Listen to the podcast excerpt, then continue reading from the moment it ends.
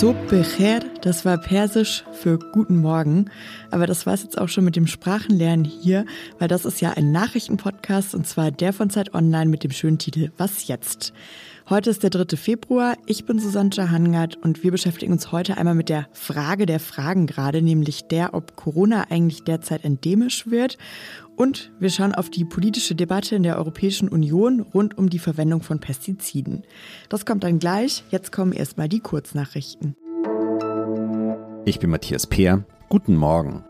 Der ukrainische Präsident Volodymyr Zelensky will heute den türkischen Staatschef Recep Tayyip Erdogan in Kiew empfangen. Die Türkei hat sich vor kurzem als Vermittler in dem Konflikt mit Russland angeboten. Die russische Regierung kritisierte unterdessen die geplante Verlegung von tausenden US-Soldaten nach Osteuropa als destruktiven Schritt. Bundeskanzler Olaf Scholz kündigte an, in Kürze für ein Treffen mit dem russischen Präsidenten Wladimir Putin nach Moskau reisen zu wollen.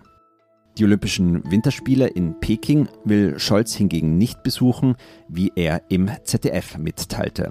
Außenministerin Annalena Baerbock sagte in einem Zeitungsinterview, sie mache sich große Sorgen über die Lage der Menschenrechte in dem Land.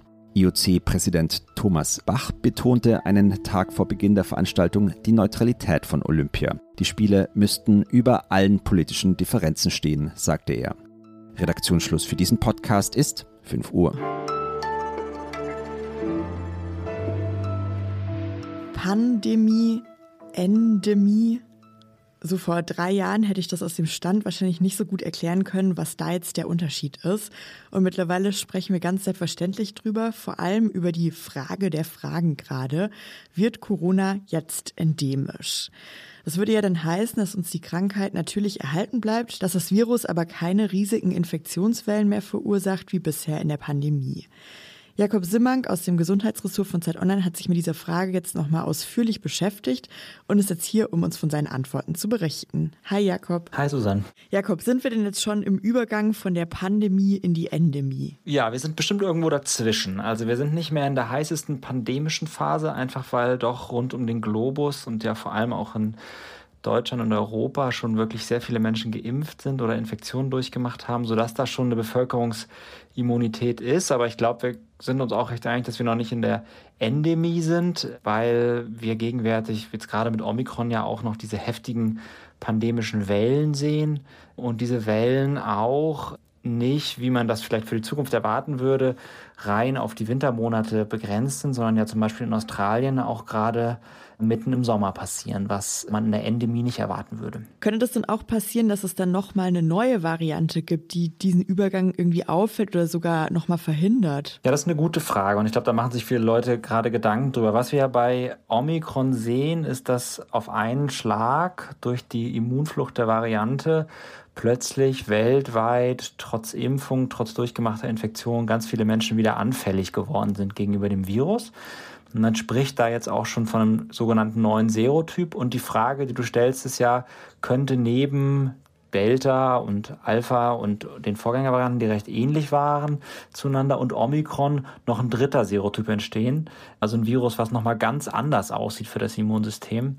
Und ja, wenn man mit Experten spricht, hört man immer mal wieder, das sei nicht ausgeschlossen. So richtig ist das ja immer schwierig, in die Glaskugel zu gucken. Ich würde sagen, das kann theoretisch passieren und es würde dann auch wahrscheinlich wieder mit einer neuen pandemischen Welle einhergehen, so wie wir sie gerade mit Omikron sehen. Jetzt habe ich gerade am Anfang schon gesagt, gefühlt alle sprechen gerade über diese Frage, ob Corona jetzt endemisch wird, aber was würde denn das dann überhaupt heißen? Also wenn Corona dann endemisch ist, ist unser Leben dann wieder wie vor der Pandemie. Also es gibt dann keine Beschränkungen mehr, keine Masken, man muss sich auch gar keine Sorgen mehr machen wegen dem Virus. Also die Experten, mit denen ich gesprochen habe, sagen zumindest, dass man sich auf diese Endemie genauso vorbereiten muss. Nur weil etwas endemisch wird, heißt das nicht, dass man nichts tun muss und nicht sich vorbereiten muss. Das heißt, ich glaube schon, dass wir eine Weile noch mit Maßnahmen leben leben müssen, wobei das natürlich politische Entscheidungen sind. Also Masken sind politische Entscheidungen, Schnelltests. Aber ich denke, das Virus wird uns noch eine ganze Weile erhalten bleiben und auch noch eine ganze Weile Krankheit und Tod für Menschen bedeuten es ist ja die Idee, dass wenn ein Virus endemisch wird, durch den wiederholten Kontakt des Immunsystems mit dem Erreger das Virus vielleicht nach und nach immer harmloser wird und dann irgendwann recht harmlos ist. Die Frage ist nur, was bedeutet recht harmlos? Und das wird natürlich auch darüber entscheiden, wie die Endemie ist. Denn wenn wir ein Virus haben, was so schlimm oder schlimmer ist wie die Influenza und jeden Winter noch zusätzliche Wellen bekommen, dann wird das eine ganz schöne Belastung auch für Gesundheitssysteme bedeuten und dann müssen wir uns darauf auch einstellen, also indem wir diese Gesundheitssysteme flexibler machen, stabiler machen, Krankheitsüberwachungssysteme verbessern etc. Ja, vielen Dank, Jakob. Sehr gerne.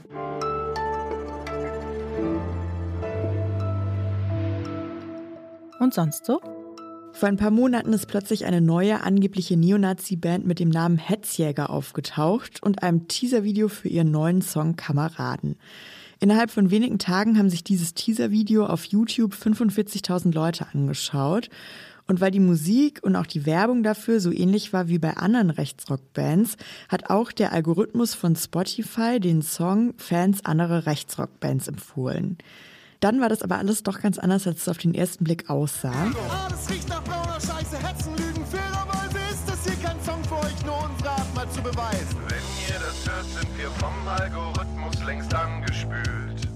Wenn Sie jetzt nämlich genau hingehört haben, dann werden Sie gemerkt haben, das ist gar kein rechter Song, sondern ein linker. Hinter der Band nämlich steckt eine Aktion vom antifaschistischen Bündnis Laut gegen Nazis. Die wollten mit der Aktion dagegen protestieren, dass Streaming-Anbieter wie zum Beispiel eben Spotify rechte Musik auch auf ihren Plattformen anbieten.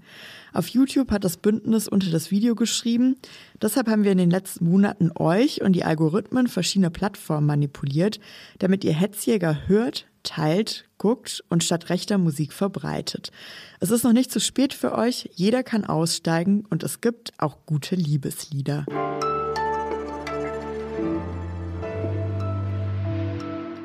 Und als nächstes sprechen wir hier jetzt über die Reform der Statistiken zu landwirtschaftlichen Betriebsmitteln und zur landwirtschaftlichen Erzeugung, kurz SAIO. Okay, es klingt jetzt ehrlich gesagt wahrscheinlich eher abschreckend und nicht so richtig catchy, aber bitte nicht wegschalten, denn was sich dahinter verbirgt, das ist ziemlich wichtig für die Landwirtschaft in der Europäischen Union, für den Klima- und Artenschutz und eigentlich für uns alle, weil es nämlich mit dem Obst und dem Gemüse zu tun hat, das wir am Schluss essen. Es geht nämlich bei dieser Reform darum, wie Landwirte in der Europäischen Union darüber berichten müssen, welche Pestizide sie verwenden. Bei mir am Telefon ist jetzt Christiane Grefe. Sie ist Reporterin in der Hauptstadtredaktion der Zeit und kann uns jetzt genauer erklären, worum es da geht. Hallo Christiane. Ja, hallo. Ich danke erstmal für die Einladung, darüber zu berichten. Denn das ist tatsächlich ein wichtiges Thema, auch wenn es tatsächlich sehr knochig, spröde und bürokratisch klingt. Es geht um den europäischen Green Deal und in dessen sogenannter Farm-to-Fork-Strategie, also vom Acker auf den Teller übersetzt ist beschlossen worden, dass es nur noch halb so viele Pestizide auf den Äckern geben dürfen soll im Jahr 2030. Das ist Beschlusssache. Und wenn man sowas beschließt, dann muss man natürlich auch überprüfen können, ob das überhaupt klappt. Also darüber wird ab heute verhandelt, und zwar in dem sogenannten Trilog. Da verständigen sich die Europäische Kommission, das Parlament und die Mitgliedstaaten, also der Ministerrat, über ihre unterschiedlichen Positionen. Kannst du noch mal erklären, wie lief das denn bisher ab? Also bisher mussten die Mitgliedstaaten der Europäischen Kommission einmal im Jahr melden äh, die Verkaufsdaten der verschiedenen Pestizide, also der Schädlingsbekämpfungsmittel und der Unkrautvernichtungsmittel. Und nur alle fünf Jahre mussten sie oder müssen sie Anbaudaten, die die Landwirte erfassen, an die EU übermitteln. Die werden aber nach nicht einheitlichen Regeln erfasst und, wie viele Kritiker sagen, auch sehr unzulänglich. Und dafür hat eben die EU-Kommission jetzt schärfere Regeln vorgeschlagen. Das heißt, Landwirte sollen ab sofort dann jedes Jahr elektronisch ihre Pestiziddaten zur Verfügung stellen und die sollen auch jedes Jahr nach Brüssel übermittelt werden. Dann kann man in Brüssel tatsächlich vergleichen und kontrollieren, was tatsächlich passiert ist auf dem Acker.